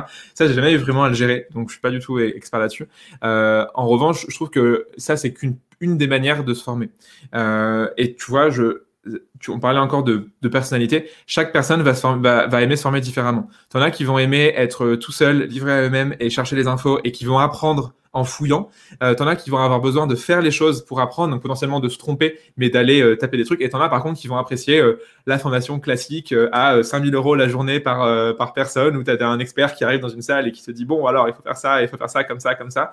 Et à la fin, t'as pas forcément appris grand-chose, sauf si t'as t'aimes bien apprendre via la connexion avec les, avec, avec les gens que tu vas avoir. Et chacun a des personnalités différentes, des modes d'apprentissage différents. Et je pense, là, si on serait dans du futur of work, il faudrait arriver à avoir un plan de formation qui serait adapté à la personnalité des gens. Et donc là, on va, je pense, trop loin et je sais pas comment est-ce qu'on pourrait euh, faire ça. Euh, et peut-être que tu pourrais trouver des gens experts en formation qui pourraient nous le dire. Mais euh, ce serait, tu vois, genre, comment est-ce que tu apprends, numéro un? Et donc, du coup, bah, de deux, on te donne des euh, quelque chose qui, est lié à ça. Par exemple, euh, moi j'adore apprendre moi-même. Et donc, euh, quand j'ai des sujets que je ne connais pas, je vais passer des journées et des journées à lire des articles, à écouter des podcasts, à aller fouiller partout. Et après, à, j'agglomère tout ça. Et après, j'essaye de faire le tri dans ma tête. Et, et je pose une classification, un, un, truc assez carré. et du coup, après, j'ai mon, j'ai mon prisme à, travers lequel je vais pouvoir voir ce sujet que je connaissais pas jusqu'à présent. Donc tu vas fouiller plein de choses, t'organises et ensuite tu, tu, maîtrises le sujet. et la meilleure meilleure manière pour moi après, elle est d'apprendre à autrui. Euh, d'apprendre à d'autres personnes. Euh, enfin, quand tu formes les gens, en fait, tu assimiles ce que tu as déjà appris. Euh, c'est pour ça que dès, enfin, j'avais genre 3-4 mois de post-diplôme, j'ai commencé à écrire des articles. Après, j'ai fait mon podcast parce que quand tu quand tu crées du contenu, en fait, tu vas assimiler ce que tu as déjà appris. Et il n'y a pas de problème, je pense, de légitimité. Enfin, souvent les gens te disent ouais, mais je suis pas légitime de faire ci, de faire ça. En fait, c'est la meilleure manière d'apprendre. Et même si ce que tu dis c'est pas forcément pertinent, le fait de de créer des choses, euh, le fait de, développer des trucs, euh, tu vas accumuler ton savoir en fait que tu as en tête. Ouais, tu, bah, le, ça t'oblige à synthétiser et à transmettre. Pour transmettre, tu es obligé de synthétiser, de hiérarchiser euh, ça dans ta tête, de le, et de, c'est une, une, méthode d'apprentissage, quoi. Tout à fait. Léo, c'est quoi, selon toi, la pratique RH qui va disparaître? Une pratique RH qui va disparaître J'en mets qu'une seule. Ah bah si t'as si as une liste, euh, c'est reparti pour une recette. Hein. Euh, c'est rigolo parce que euh, récemment, du coup, j'étais à un, petit déjeuner avec France Digital. tu, tu dois sûrement connaître. Du coup, c'est un peu le lobby des boîtes tech. et justement, c'était la question qu'est-ce qui, en tant que RH, nous empêche de bien faire notre boulot correctement Et aujourd'hui, je pense qu'une ce qui devrait disparaître pour moi, c'est tout ce qui est l'ancien monde. Dans le sens, aujourd'hui, on a un, un, code du travail qui a été fait il y a 50 ans euh, pour euh, des boîtes comme Michelin, Renault, euh, qui étaient dans l'industrie lourde, avec euh, un, un, postulat de base qui est que l'employeur est méchant, l'employé est gentil, mais aussi l'employé est feignant, qui sont qui étaient les postulats de, hein, de, de, base hein, du, du, code du travail. Et donc, on va faire en sorte de protéger le gentil employé contre le méchant employeur via l'intermédiaire des syndicats, qui sont les gens qui vont venir nous sauver et tout faire. Et donc, c'est là-dessus qu'a été créé le code du travail. et donc toutes les normes aujourd'hui qu'on a, euh, tu as une sorte de, un peu de d'asphyxie euh, législative où tu dois faire des choses alors que c'est pas forcément pertinent par rapport à ta boîte. Aujourd'hui, euh, quand tu as 11 personnes sur 12 mois, tu dois faire un CSE. Enfin, ça fait, ça fait juste aucun sens de faire ce genre de choses. Et donc, tu as des gens qui sont catapultés à des rôles de délégués du personnel alors qu'ils savent même pas ce que ça veut dire, ce qu'ils doivent faire. donc, je pense que tout ce qui est ancien monde. Donc, pareil, tout ce qui est, tout ce qui est la gestion des, donc des heures, tu vois, le, le classique des 35 heures. En fait, quelqu'un qui à qui tu dis, tu as un objectif, tu as un résultat sur une semaine, tu dois faire ça. Si la personne arrive en 20 heures à faire ce qu'elle aurait dû faire en 35, bah bravo en fait. Euh, dans, dans, là, je parle dans l'absolu, tu vois, mais euh, tu plein de boîtes aujourd'hui qui passent en, semaine à 4 jours euh, et ça fonctionne. Euh, Welcome to Jingle, euh, par exemple, on fait ça et aujourd'hui c'est un succès et tous les gens sont contents. Et donc ils sont autant, voire plus productif en travaillant moins, euh, ce qui est totalement l'inverse de ce que disent aujourd'hui tous les politiques où tout le monde te dit il faut que tu travailles plus, etc. Non, juste il faut, il faut travailler mieux. Et donc aujourd'hui, tu as plein de normes euh, de code du travail qui en fait t'empêchent de faire ce que tu veux. Et donc je pense que ce qui devrait disparaître, c'est la rigidité qu'on t'impose. En tout cas, dans des boîtes où euh, c'est avéré qu'il y a une vraie relation entre employeur et employé et que tu n'as pas euh, ce côté conflictuel. Parce qu'aujourd'hui, par contre, quand tu prends, euh, je sais pas, le travail dans une usine, si tu enlèves le code du travail, euh, c'est pas possible. là, du coup, tu as, as, des choses, notamment sur la partie sécurité, par exemple. Et là, on a cette chance aujourd'hui d'avoir beaucoup, beaucoup de choses qui sont liées à la sécurité. Et ça, tu peux pas l'enlever dans un, dans un lieu où tu es en train de faire des choses hyper dangereuses. Dans une centrale nucléaire, tu vas pas enlever la norme sécurité. En revanche, dans toutes les boîtes aujourd'hui qu'on a, donc qui sont des boîtes tech, qui sont des boîtes de services, où les gens ont cette chance et ce privilège, ce luxe d'être en télétravail, t'as pas besoin en fait d'avoir autant de, normes et autant de, de pression qu'on t'impose en tant qu'employeur. Donc je pense que ce qui disparaîtra pour moi, dans l'idéal, ce serait euh, les choses qu'on t'impose qui n'ont pas lieu d'être parce qu'elles sont liées à l'ancien monde et elles sont liées à, à aussi des, enfin, il faut différencier entre les boîtes qui euh, ont ce côté euh, industriel, production euh, lourde et qui pour le coup sont cruciales aujourd'hui. Hein. Là, on se parle via des micros, des ordinateurs qui ont été faits par des, dans des usines. Tu vois, en fait, on, on pourrait pas sans ça non plus travailler et faire nos, nos, boulots à nous. Mais quand tu as euh, quand tu as cette chance, ce privilège de faire une, un métier dans du service, euh, d'être cadre et de travailler d'où tu veux, quand tu veux, tant que tu as Internet, tu, tu, pourrais avoir des, des, normes différentes qui seraient en fait au final plus favorables aux employés et qui seraient qui t'imposeraient pas en fait des cadres qui sont pas nécessaires. Donc un assouplissement, une révision du code du travail, une, atomisation du code du travail. Ou alors, ou disons en tout cas un, une, une sorte de, des sortes de dérogations en permanence pour des boîtes qui n'ont pas les mêmes euh, la, même vie et la même relation. Euh, Aujourd'hui, tu as très peu de, de, de, boîtes tech euh, de services qui ont des relations vraiment conflictuelles entre employeurs et employés. Souvent, les gens s'entendent bien, se connaissent, surtout sur open space, donc euh, toutes les informations circulent, voire en télétravail. Et donc, t'as pas ce côté ouais, euh, j'aime pas mon travail et j'ai pas envie d'y aller, que tu vois dans, dans notre boîte aussi. Et donc, euh, malheureusement, on pourra pas changer euh, tous les types de travail. Il y aura toujours des gens qui aimeront pas leur travail. Mais quand tu es dans des entreprises de petite taille notamment, et qu'on t'impose des normes qui sont les mêmes normes que les boîtes de grande taille, c'est compliqué. Tu vois, aujourd'hui, c'est le même du travail qui régit L'Oréal et qui régit une boîte de 10 personnes. C'est pas, pas cohérent. Ok, ok. Je vois que le temps avance. Passionnant. Ça fait déjà euh, un petit peu plus d'une heure que qu'on a démarré cet épisode. Euh, on va arriver sur la fin. Moi, j'ai envie de te poser une question, euh, une question, un exercice de pensée. Euh, si tu devais réfléchir à un truc une innovation euh, dans le monde dans le monde RH, alors que ça touche au recrutement, au développement des personnes, euh, onboarding, mhm. management, formation, les systèmes, euh, le knowledge management, euh, la culture, les valeurs, l'impact, etc. ce serait quoi, à ton avis Qu'est-ce qui pourrait d'ici 1, 3, 5, 10, 15, 20, 30 ans émerger et qu'est-ce que tu aimerais toi faire? Voilà, une idée de boîte. Si tu avais une idée de boîte à, lancer ou même une seule fonctionnalité, ça serait quoi? C'est dur comme question. ah ouais, c'est un exercice de pensée. Ou alors un service aussi. Et je peux te poser la question différemment. Euh, qu'est-ce qui dans ton taf aujourd'hui te prend beaucoup de temps et, euh, et n'a pas beaucoup de valeur ajoutée? J'ai une réponse pour toi sur euh, des choses qui sont assez différentes mais complémentaires à du coup court et long terme. Euh, à, à, court terme, euh, pour moi, le métier de RH doit en fait travailler comme un, product manager euh, ou un product owner.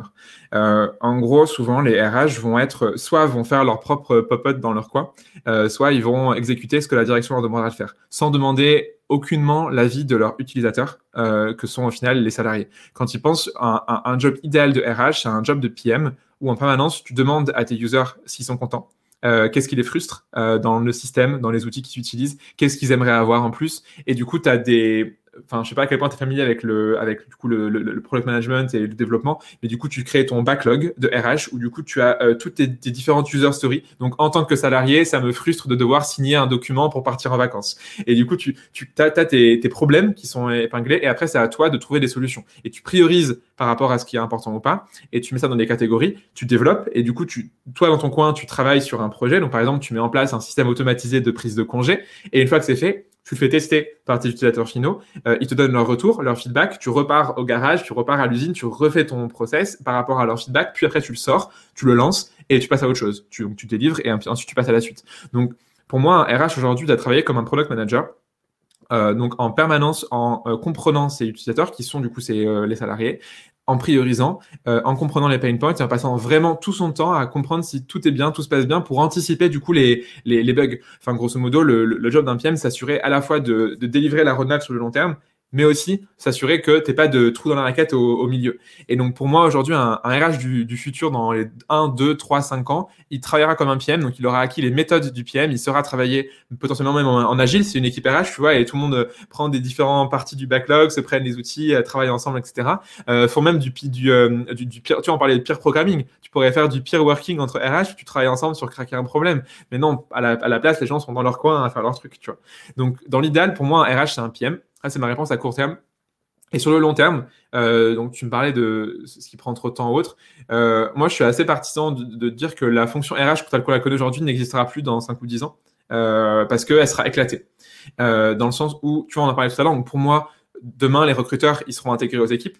et ce sera, ils, ils, travailleront comme des marketeurs, ils travailleront comme des sales et ils auront une connaissance fine de la data et de l'automatisation toute la partie administrative et la partie, enfin toute la partie administrative sera complètement automatisée. Tu n'auras plus besoin de faire un seul papier, euh, une seule signature, etc. Tout sera automatisé par des outils. Euh, la partie légale pour moi, c'est tellement une expertise qui prend aujourd'hui du temps au RH, alors que souvent, ils ne sont pas forcément formés pour. La partie légale sera liée à, par exemple, à un cabinet d'avocat ou à, ou à, tu vois, demain, tu pourrais dire que y a peut-être des startups qui pourraient digitaliser la. Tu as des cabinets, par exemple, comme Bold aujourd'hui qui font ça très bien, où en fait, ils ont un forfait et tu leur poses des questions et ils t'aident. Donc, pour moi, c'est tellement complexe que tu laisses à des experts. Et après, la partie développement, c'est là où, du coup, le RH, fait, deviendra, deviendra un coach par défaut, par définition. Parce qu'au final, le rôle du RH, il est quoi? Il fait en sorte que, du coup, ses utilisateurs soient les plus heureux possibles. Et donc, du coup, c'est pas à lui de recruter, c'est à des recruteurs qui a un métier à part. C'est pas à lui de faire la partie admin et la partie légale, c'est à des experts qui font ça à part. Euh, par contre, demain, donc, ce qu'on appellera plus d'ailleurs des RH, je sais pas comment on pourrait les appeler, tu vois, mais ce sera un peu des, des, systèmes euh, managers où ils géreront en fait le système d'une boîte. Et leur rôle, ce sera de s'assurer que le système fonctionne, qu'il n'y ait aucun bug, qu'il y ait une transparence. Euh, et euh, donc la, fonction RH sera vraiment éclatée et tu auras même plus, pour moi, de DRH, tu vois. Tu auras des gens qui seront des, euh, tu pourrais dire des, des je sais pas, euh, des directeurs du système, euh, je sais pas comment tu pourrais les appeler, j'ai pas de mots qui me viennent à le dire en tête, mais euh, le job de DRH n'existera plus et donc la partie euh, sociale, la partie administrative sera mise dans un coin, la partie recrutement sera mise dans un coin, la partie formation sera par contre le cœur qui restera. Pour moi, le cœur vraiment de ce que de ce que devraient faire les RH de demain, ce sera des formateurs, ce sera des coachs, ce sera des gens qui s'assurent que le système fonctionne et que les gens s'épanouissent. Parce que de plus en plus, les gens, ce qu'ils veulent dans leur travail, c'est apprendre des choses. Et ils rentrent dans une boîte, ils en sortent, en théorie, grandis. Et en plus, après, ils partent sur autre chose, et ainsi de suite, ainsi de suite, ainsi de suite. Et les gens restent de moins en temps dans les boîtes, mais ils veulent de plus en plus apprendre, et de plus en plus vite. Et donc, tu auras plus rôle de DRH pour moi dans le futur, si, je devais faire un pronostic. Donc, euh, je fais en sorte que ma fonction disparaisse très vite. C'est une analyse hyper pertinente. Euh, et effectivement, euh, je, ne peux que, la partager. Euh, moi, j'ai l'habitude de dire que. En fait, je dis la même chose que toi, mais de manière différente. Euh, il y a trois, trois niveaux pour moi dans les solutions RH, la digitalisation. La première partie, c'est euh, l'administratif. La deuxième, c'est les process. Et la troisième, c'est tout ce qui est management et prédiction, prévision plutôt que la réaction. Et du coup, dans cette partie administrative, effectivement, plus le temps ira, ce sera la première, euh, le premier étage de la fusée à être entièrement digitalisé. Ça, c'est sûr. La paix, la compta, la gestion des congés, euh, les, les, avantages collaborateurs, etc., euh, les notes de frais. Ça, c'est des trucs qui seront digitalisés euh, parce que c'est c'est facile à faire. Enfin, voilà, à digitaliser, c'est des règles de calcul et point, et basta. Tu fais tu fais une IHM et c'est parti. Euh, le deuxième, ce sera euh, tout ce qui est process. Et aujourd'hui, on l'a vu, c'est que, que, que, ben face face au, Covid, on s'est rendu compte que ben il y a pas mal de boîtes qui, qui avaient besoin de se digitaliser vite. Et là, c'est un peu l'enjeu euh, dans les 5 à 10 prochaines années pour toutes les, les PME, parce que les ETI et les grands groupes sont déjà, ont déjà des SIRH qui, qui digitalisent l'administratif, les process, alors à certains niveaux.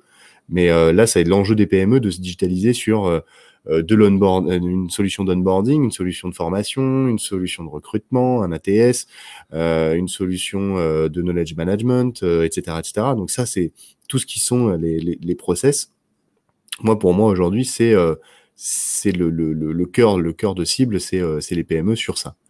Et puis, le, troisième étage de la fusée, euh, ça va être la, la, être en prédiction. Et ce que tu disais, bah, faire en sorte que tes collaborateurs soient bien dans ta boîte, euh, qu'ils ont un sentiment d'appartenance euh, fort. Euh, et ça, ça passe par quoi? Ça passe par l'apprentissage. Et comment tu comment tu corrèles l'apprentissage avec les bonnes personnes? Bah, tu mappes tout ce que ça faire et tout ce que veulent faire aussi tes collaborateurs dans un système intelligent et qui te dit bah voilà j'ai 10 personnes en fait qui sont super intéressées pour se développer dans tel truc bon bah je centralise le machin et euh, je, je, vais chercher un, je vais chercher un formateur et c'est parti. Et comme ça, moi, en tant que, que, boîte, je réduis mes coûts parce que au lieu de refaire une formation tous les quatre jours, euh, parce que tu as une personne qui me le demande, bah là, je sais qu'en prévision, euh, il y a 10, 15 personnes, comme avec des, des, espèces de petits, de petits compteurs qui vont arriver, qui ont, hop, t'as 10 personnes, c'est bon, hop là, c'est parti, on y va, on fait la formation. et, et, et, je rejoins, je rejoins ce, ce truc-là parce que c'est essentiel de prévoir des plans de formation pour ses collaborateurs, c'est euh, euh, alors c'est ce qu'ils appellent aussi euh, alors le jargon, le jargon de l'administration, c'est euh, euh, un employeur doit garantir l'employabilité de son collaborateur, euh, le, le, le, tenir à jour, donc à la fois pour son pour son job, mais aussi potentiellement pour un autre, parce que on n'est pas fixé à une entreprise et de moins en moins en tout cas. Je sais pas, je sais pas, je sais pas pour toi, mais moi j'ai l'impression qu'on va vers un pays de freelancers, tu vois, pour certains métiers. On va, de, vers de plus en plus d'autonomie, surtout pour les devs d'ailleurs. euh, as des gens qui sont en poste et qui, voudraient devenir freelance. Et quand tu veux recruter quelqu'un, il te dit bah ouais, mais moi en, vrai, je voudrais être freelance aussi en même temps, tu vois, et faire plusieurs contrats. Donc c'est ce que j'observe en tout cas aujourd'hui. Je sais pas si tu partages cet avis. entièrement d'accord. Et c'est là où du coup l'entreprise en fait aura son rôle de. Pour moi, tu, tu dois rendre un salarié, euh, un employé euh, plus bankable quand il sort que quand il rentre. Euh, parce que si tu fais ça, un, freelance, souvent, il stagne sur sa mission. Tu, vois, tu, prends des free parce que du coup, tu leur demandes une expertise, mais il ne va pas forcément grandir en termes d'interaction humaine, en termes de nouvelles techno. Par contre, sur tant qu'entreprise, une de tes valeurs, ça va être l'empowerment et la capacité de dire, quand tu sors demain dans un an, deux ans, trois ans, je serai content pour toi parce que ça voudra dire que tu auras appris et tu seras une meilleure personne qu'avant, tu pourras demander un meilleur salaire, tu pourras avoir un meilleur poste grâce à l'investissement que j'ai mis dans toi. Et aujourd'hui, les boîtes, elles pensent l'inverse. Elles se disent plus on investit dans quelqu'un, plus il faut qu'il reste parce que sinon ça nous coûtera cher et mon Dieu, c'est terrible, il faut pas qu'il parte et les gens, ils partent en dépression parce qu'il y a des gens qui, démissionnent. Alors que pour moi, c'est l'inverse aujourd'hui que tu dois faire. Ça, du coup, je suis entièrement contre la, rétention des talents. Euh, pour en fait, ça sert à rien. La rétention, c'est juste un truc bête. C'est t'investir dans les gens dès qu'ils arrivent tu t'en fiches de l'ancienneté. Ah mais il faut pas, ah mais il faut pas attendre un an pour euh, former quelqu'un. Non non, tu les formes dès leur premier jour en fait et tu les, tu les empower dès leur premier jour pour qu'ils soient plus bankable. Et euh, le meilleur réflexe à avoir quand quelqu'un arrive et te dit bah je, pars parce que j'ai trouvé ça ailleurs, c'est putain trop bien, tu vas où, tu vas faire quoi, c'est génial. Et le réflexe devrait être celui-là parce que si tu réagis comme ça, en plus tu te crées une communauté d'alumni qui après te recommande et euh, c'est un cercle vertueux. Mais... Bah, c'est ça. C'est parce que là, pendant que tu es en train de parler, je viens de penser à, un système d'université ou d'une école, euh, mmh. d'une grande école, etc. C'est leur job, c'est de te former euh, à faire quelque chose et que tu partes de l'école et que tu fasses quelque chose. Et ensuite, c'est en sortant de l'école que tu tu mets que success, que tu fais un que tu fais un succès et que du coup tu en parles autour de toi et du coup, tu dis, ah ouais, mais t'as as fait quelle école pour avoir ce succès-là? Ok, je suis passé par là. Et donc, du coup, ça donne envie aux autres de, de passer par là, quoi. Donc, euh, c'est pour faire rayonner ta boîte, euh, fais en sorte que tes collaborateurs te se barrent, quoi, euh, pour, pour, faire, pour faire des choses encore plus grandes. Mmh. C'est ce que fait une, boîte de, une boîte de conseil quand ils pensent. Euh, le business model d'une boîte de conseil, c'est ça en fait. C'est tu prends des gens à la sortie d'école, tu les formes, et en fait, tu as deux tracks. Tu as le track, tu montes, tu arrives très vite à monter, etc. Et tu arrives dans du un poste de management. Et tu arrives à un moment où tu as un plateau, où du coup, tu n'arrives pas à passer à l'étape suivante. Et du coup, on te dit, bon, bah maintenant, c'est soit tu pars, soit tu pars. Et du coup, ça peut paraître assez inhumain comme modèle, mais les gens qui sortent du conseil, souvent, après, ils font des trucs trop bien. Euh, je crois que c'est ton cas aussi, tu fait du conseil avant. Mais quand tu commences par faire du conseil, euh, 3 à 4 ans, après, c'est des gens qui ont été tellement polyvalents, qui ont appris tellement de choses, qu'après, ils peuvent aller n'importe où. Et souvent, des gens, ils partent de conseil pour créer leur boîte euh, ou pour rejoindre une startup. Ça fait des coups des, salariés qui sont extrêmement forts parce que, euh, du coup, ils ont pu grandir comme ça. Et donc, les écoles de conseil, pour moi, c'est un peu le, le round 2, tu vois, de ton, de ton école de commerce, par exemple, si tu es une école de commerce. Comme le lycée, est la suite du collège, euh, le, conseil, c'est la suite de, de l'école, de l'école, où du coup, tu vas vraiment peaufiner tes compétences dans la pratique, cette fois-ci, et puis dans la théorie. Et du coup, t'en sors et tu fais ce que tu veux. Et, et eux, ils ont tout Enfin, pour moi, c'est un business model qui marche très bien, euh, le business model des boîtes de conseil, en termes de les salariés sont juste là pour passer et on veut être la meilleure école pour eux, pour que ça fasse un réseau d'alumni et qu'après, ces gens-là, potentiellement demain, je sais pas, ils finissent chez Total euh, en tant que euh, directeur marketing et ils te ramènent un business dans ta boîte de conseil parce qu'ils ont apprécié ce que tu leur as donné. Et voilà, parce que tout est une histoire de réseau. Donner pour recevoir. C'est ça. Ok.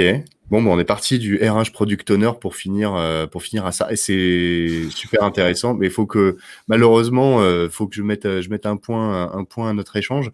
Léo, c'est sûr, je vais te réinviter pour un, pour un autre épisode. Ça, c'est sûr et certain parce que c'est trop intéressant et surtout qu'on n'a même pas eu le temps de faire tout ce qui était système et culture.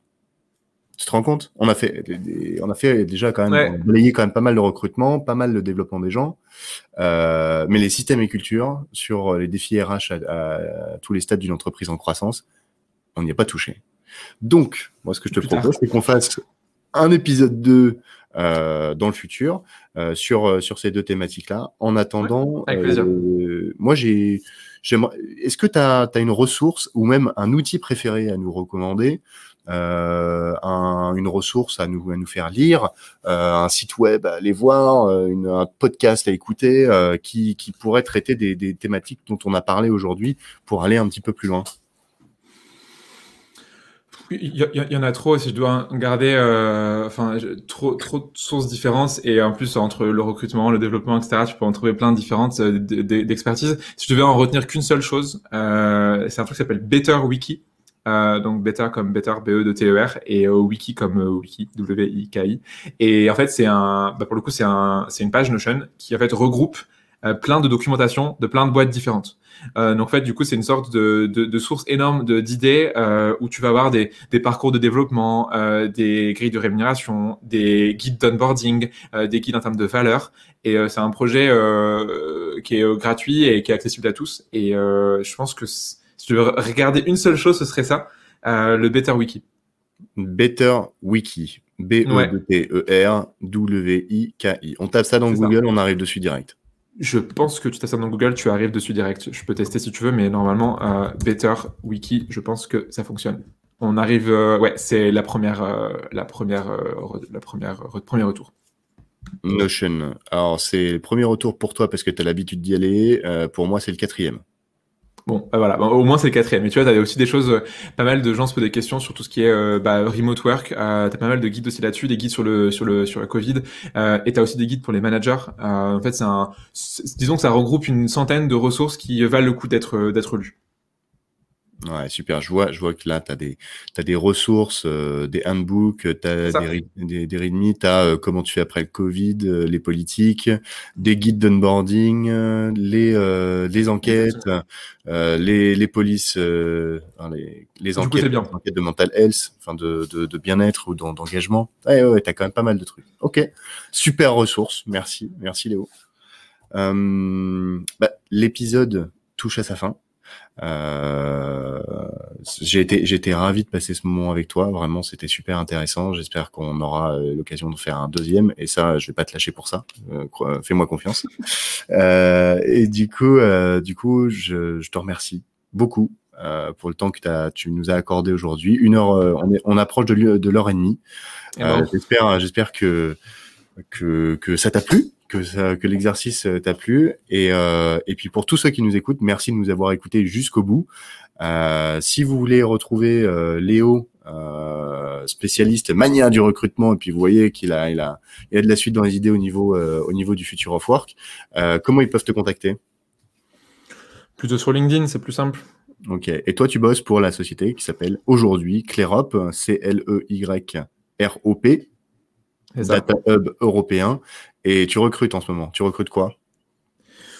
En alors en ce moment, on prépare justement notre recrutement, mais principalement des profils, euh, des profils techniques, euh, donc des développeurs, des lead dev, euh, des DevOps, des archis, euh, des personnes qui sont experts en sécurité, euh, des chefs de projet techniques, des PM, euh, tous les, les métiers tech. au final, on est, on est, on arrive d'en parler. Donc voilà, on a un peu parlé de la boîte, mais on donne pas mal de, liberté aux gens euh, de travailler d'où ils veulent, quand ils veulent, euh, la manière qu'ils veulent. Et il y a tout à construire vu que la boîte a, été créée début 2021. Donc c'est assez drôle. C'est un peu une, une, grande cour de récré euh, qui essaie de se structurer un petit peu et de remettre de l'ordre, mais avec des ambitions beaucoup plus grosses qu'une cour de récré. Ouais, et c'est bien connu euh, quand on arrive dans les premiers salariés d'une startup, on prend un risque avec euh, avec la startup parce que une startup c'est pas c'est, ça, ça peut ça peut mourir, mais euh, le risque peut en valoir la chandelle parce que quand on arrive dans les premiers les premiers, on a bien souvent beaucoup plus de reward de, de gains à la fin, donc donc ça ça peut valoir le coup. Voilà. C'est ça. T'as fait une belle conclusion. Bah, merci à toi Aurélien et bah, du coup passe une bonne journée. Ouais, merci. À toi aussi. À ciao, à bientôt. Bye. C'est terminé pour aujourd'hui. Merci d'avoir écouté cet épisode jusqu'au bout. Si vous voulez soutenir ce podcast et faire en sorte qu'il continue d'exister, partagez-le à vos contacts et sur votre feed. Si vous voulez recevoir les prochains épisodes directement dans votre boîte mail, contactez-moi sur LinkedIn, Aurélien Guillon, Team Builder. Si vous pensez que quelqu'un pourra intervenir dans un futur épisode de Back to the Future of Work, n'hésitez pas à nous mettre en relation par mail sur contact at teambuilder.fr. T-E-A-M-B-U-I-L-D-R. Retrouvez tous les épisodes sur vos plateformes préférées et n'hésitez pas à noter cet épisode 5 étoiles n'importe où vous pourrez. Votre futur n'est jamais écrit à l'avance. Faites qu'il soit beau pour chacun d'entre vous.